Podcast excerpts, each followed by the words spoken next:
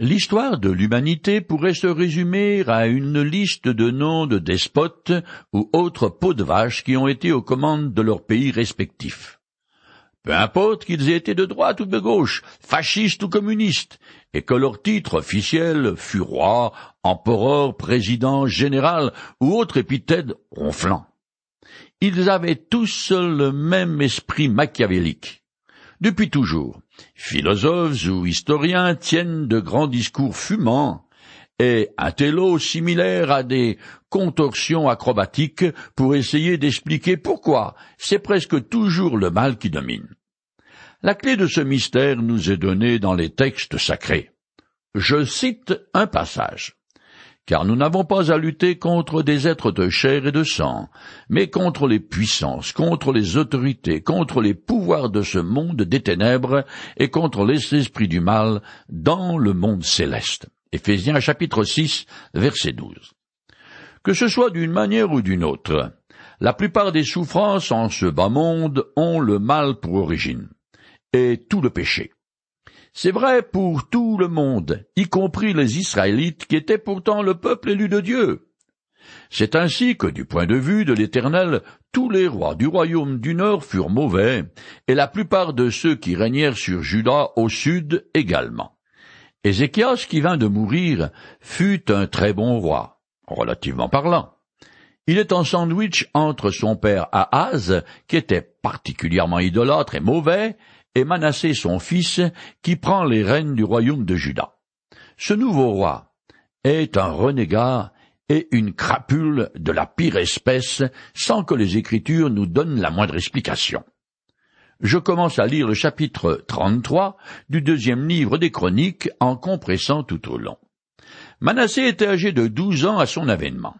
Il régna cinquante-cinq ans à Jérusalem, il fit ce que l'Éternel considère comme mal, et s'adonna aux mêmes pratiques abominables que les nations que l'Éternel avait dépossédées en faveur des Israélites. De Chroniques chapitre 33, les versets 1 et 2. Manassé devint roi aux alentours de 697 avant Jésus-Christ.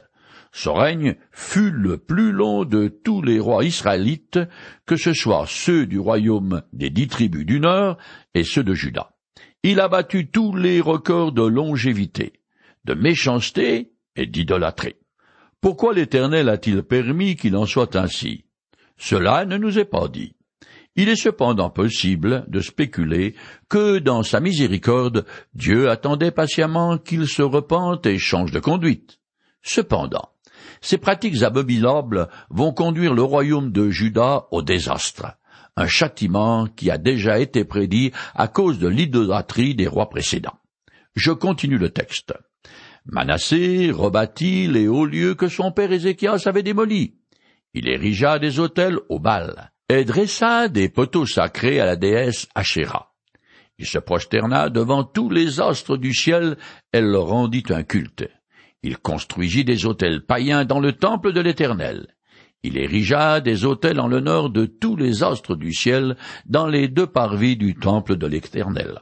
De Chroniques chapitre 33 les versets 3 à 5 les balles, la déesse Asherah, les astres du ciel, tout ça, c'est du déjà vu, malheureusement. Voilà un monarque impie qui manque singulièrement d'originalité. Il ne fait jamais qu'imiter les rois idolâtres qui l'ont précédé, qu'ils soient de Juda ou du royaume d'Israël Nord. Il a introduit l'astrologie dans le temple de l'Éternel, ce qui veut dire qu'on pouvait désormais y lire son horoscope comme aujourd'hui dans son journal du matin. Mais tout ça, c'est encore de la gnognotte comparé à ce que le chroniqueur va nous révéler. Je continue. Il alla même jusqu'à brûler ses fils pour les offrir en sacrifice dans la vallée de Béninon. Il consulta les augures, les devins et les magiciens. Il installa des gens qui évoquaient les morts et qui prédisaient l'avenir. Il multiplia les actes que l'Éternel considère comme mauvais, et l'irrita de cette manière. De Chroniques chapitre 33 au verset 6. Ce roi infâme s'est donné à fond et sans frein dans toutes les formes d'idolâtrie qui existaient à son époque. Il est allé franchement le pied au plancher.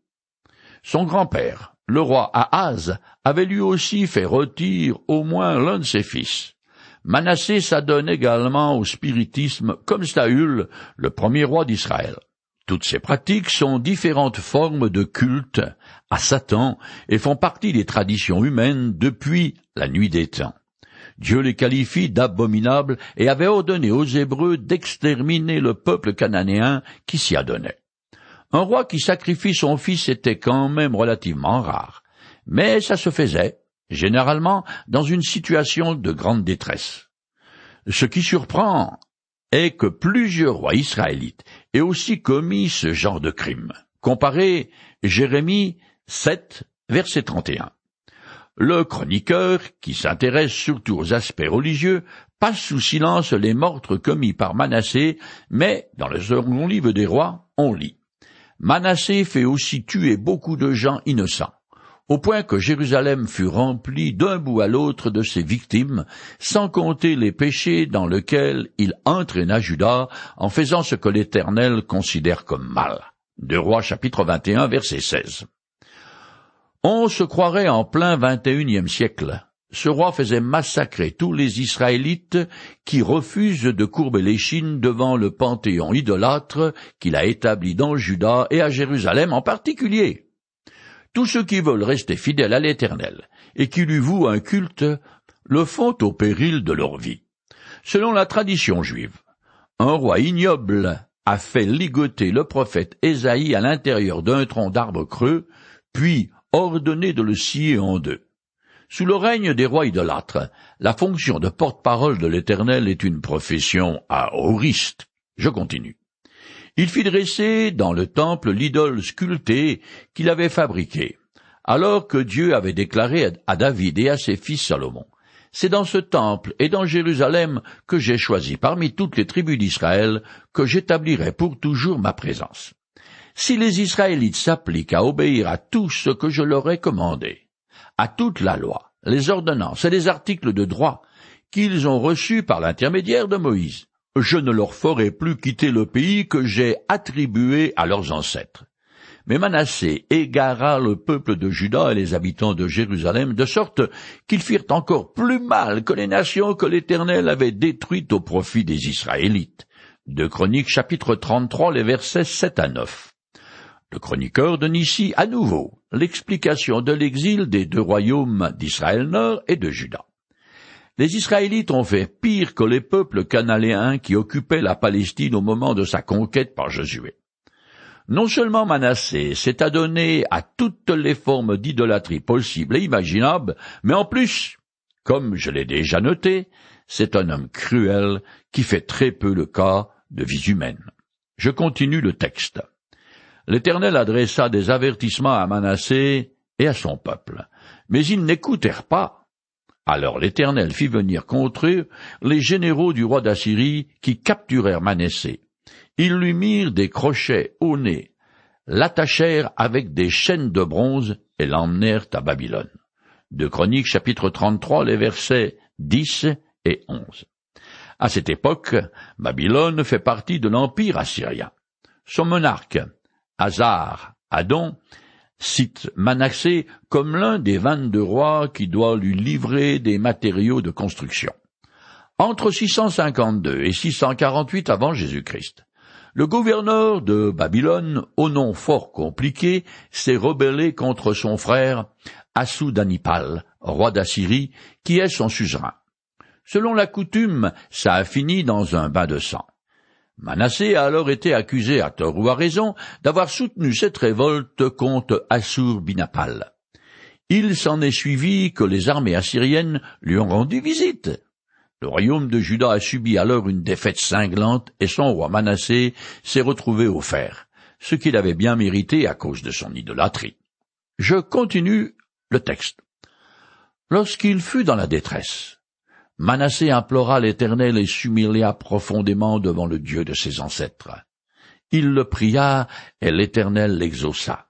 Il écouta sa supplication et le fit revenir à Jérusalem dans son royaume. Ainsi Manassé comprit que l'Éternel seul est Dieu. De Chroniques chapitre 33 les versets 12 et 13. le chroniqueur nous donne le point de vue divin. Tandis que sur terre, voilà ce qui s'est passé une fois déporté à Babylone. Manassé a été soit reconnu innocent, soit pardonné et renvoyé en Palestine dans ses foyers. Mais ce n'était pas un acte gratuit de la part du roi assyrien, car il avait besoin d'un allié ayant une frontière commune avec l'Égypte qui venait de se révolter contre lui. Jusqu'à là, l'Égypte lui versait un tribut. Mais lorsque la vingt-sixième dynastie a pris le pouvoir, le nouveau pharaon s'est révolté contre la Syrie. Alors le roi Assurbanipal lui a rendu visite afin de le faire rentrer dans les rangs. Or, Assurbanipal, qui régna de 669 à 627 avant Jésus-Christ, mentionne Manassé parmi ses vassaux qui l'ont soutenu dans sa campagne militaire contre l'Égypte.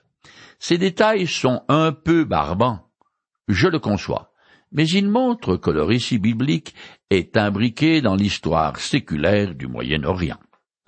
À côté de ces détails techniques, il faut remarquer la miséricorde de l'Éternel dans tout ça. Il écoute la prière de repentance que lui adresse Manassé alors qu'il est dans les fers à Babylone. La grâce de Dieu est décidément sans limite. S'il a accepté d'entendre l'appel au secours de ce roi infâme, cela veut dire qu'il écoutera quiconque l'invoque, quelle que soit sa situation. Ce qui est d'ailleurs une vérité enseignée aussi bien par l'Ancien que le Nouveau Testament. Je continue le texte. Après ces événements, Manassé construisit à l'extérieur de la cité de David un rempart qui passait à l'ouest des sources de Guillon longeait la vallée du Cédron jusqu'à l'entrée de la porte du Poisson et contournait l'Ophel. Manassé lui donna une très grande hauteur. Il établit aussi des chefs militaires dans toutes les villes fortifiées de Juda. De Chroniques chapitre 33 verset 14.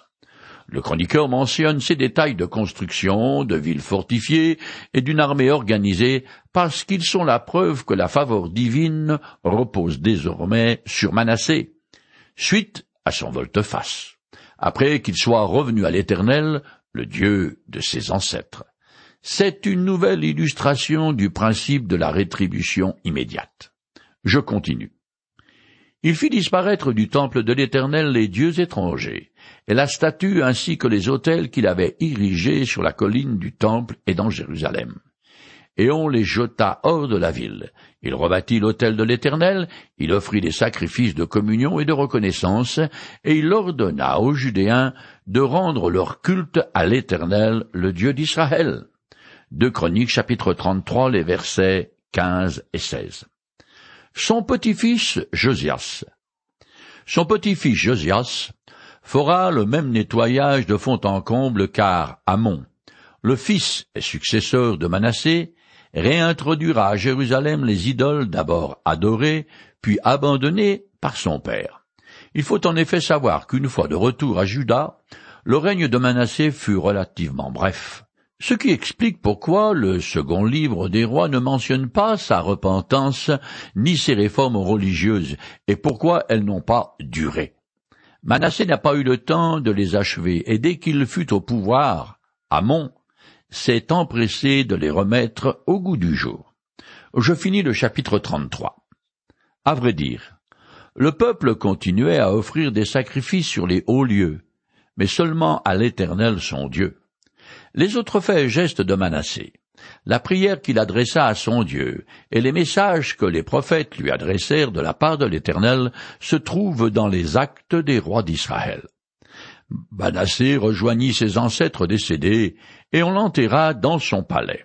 Son fils Amon lui succéda sur le trône. De Chroniques chapitre 33, les versets 17 à 20. Ainsi se conclut ce long règne de Manassé, qui dans sa grande majorité fut particulièrement détestable au regard de l'Éternel. En effet, sur les cinquante-cinq années de pouvoir, au moins quarante-cinq et plutôt quarante-huit ont été consacrés à une idolâtrie sans fin tandis que Manassé fut fidèle à l'Éternel moins de dix ans, et peut-être même seulement sept. Tout dépend de l'année à laquelle il est revenu de son exil babylonien. Globalement, Il fut un mauvais monarque, et c'est bien pour cette raison qu'il est enterré dans son palais, et non pas dans les tombeaux des rois. Je continue. Amon avait vingt-deux ans à son avènement, et il régna deux ans à Jérusalem. Il fit ce que l'Éternel considère comme mal, comme l'avait fait son père Manassé. Il sacrifia à toutes les idoles que son père Manassé avait fait dresser, et leur rendit un culte.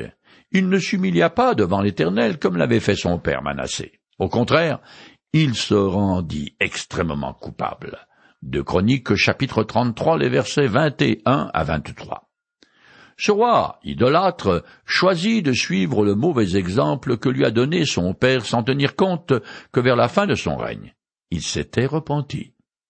On pourrait voir là un avertissement donné aux parents.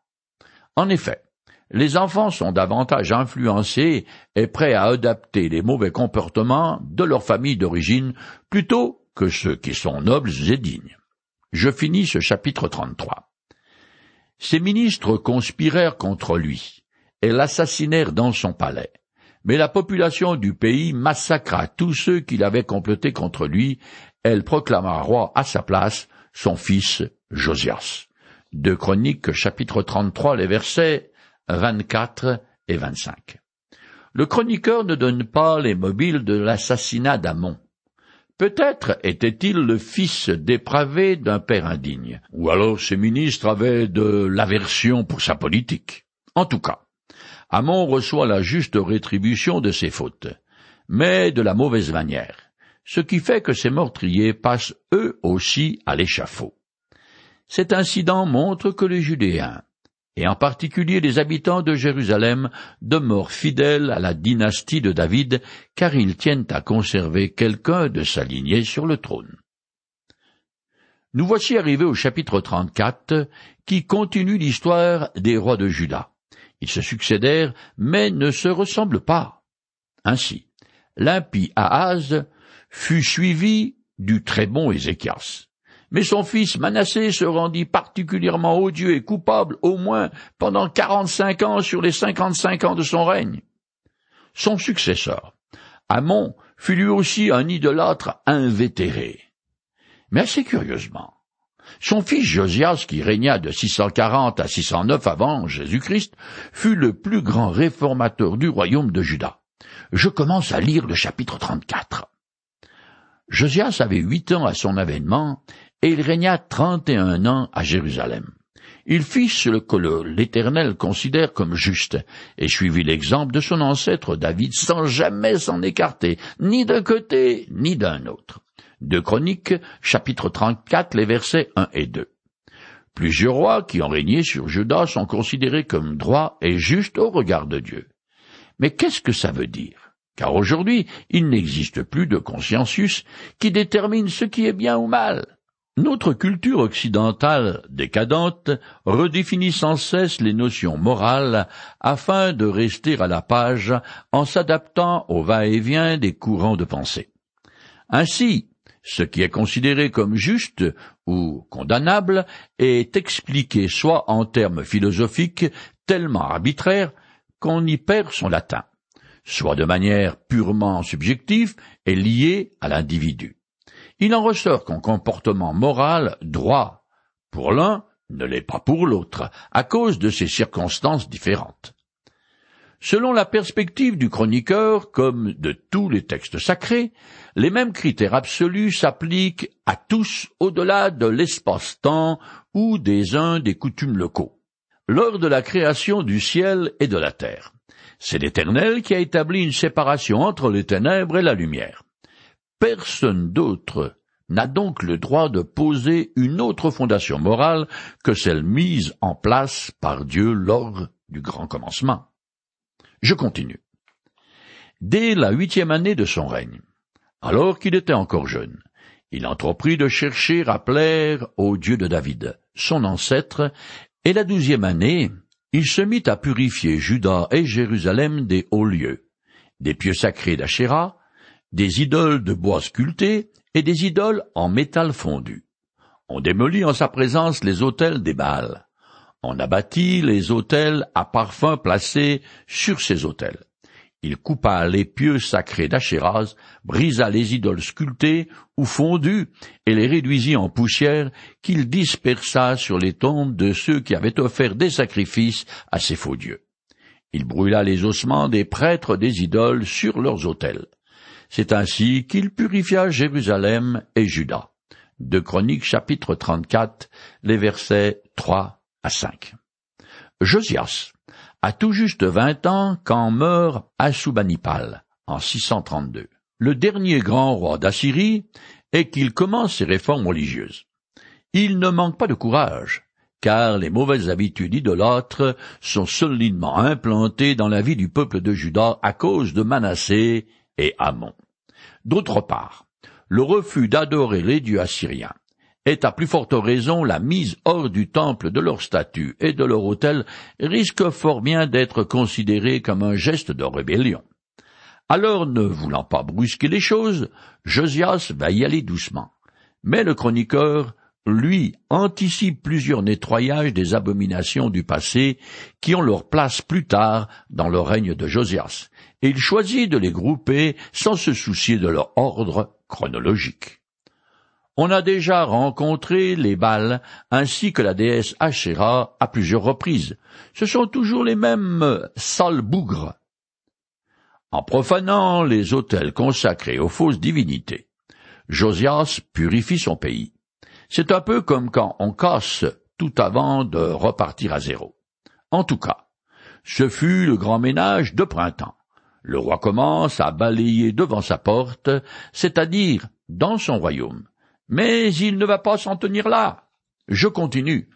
Puis il passa dans les villes de Manassé, d'Éphraïm, de Siméon et jusqu'à Nephtali. Il fit de même dans les ruines des alentours.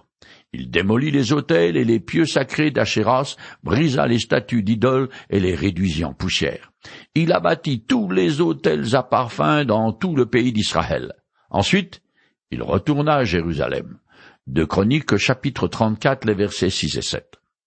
L'action du roi s'étend à ce qui reste des dix tribus du nord dont quatre sont mentionnées.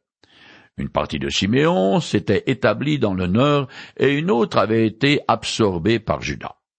Le royaume d'Israël nord avait été rayé de la carte près d'un siècle auparavant par les Assyriens en 722. Josias fut, sans aucun doute, le plus grand réformateur que le royaume de Juda a connu. Cependant, cela ne suffira pas à supprimer l'idolâtrie maladive du peuple qui, sous la conduite des rois suivants, poursuivra de plus belle sa révolte contre l'Éternel. En 586 avant Jésus-Christ, la patience de Dieu arriva à son terme et sa colère les éteindra. Leur pays sera conquis par Babylone et le peuple ira en captivité. Un passage du Nouveau Testament dit ceci. Ne vous faites pas d'illusions. Dieu ne se laisse pas traiter avec mépris. Ce qu'un homme aura semé, il le moissonnera aussi. Galates chapitre 6 verset 7. Cette sentence est tout aussi vraie pour un individu que pour une nation.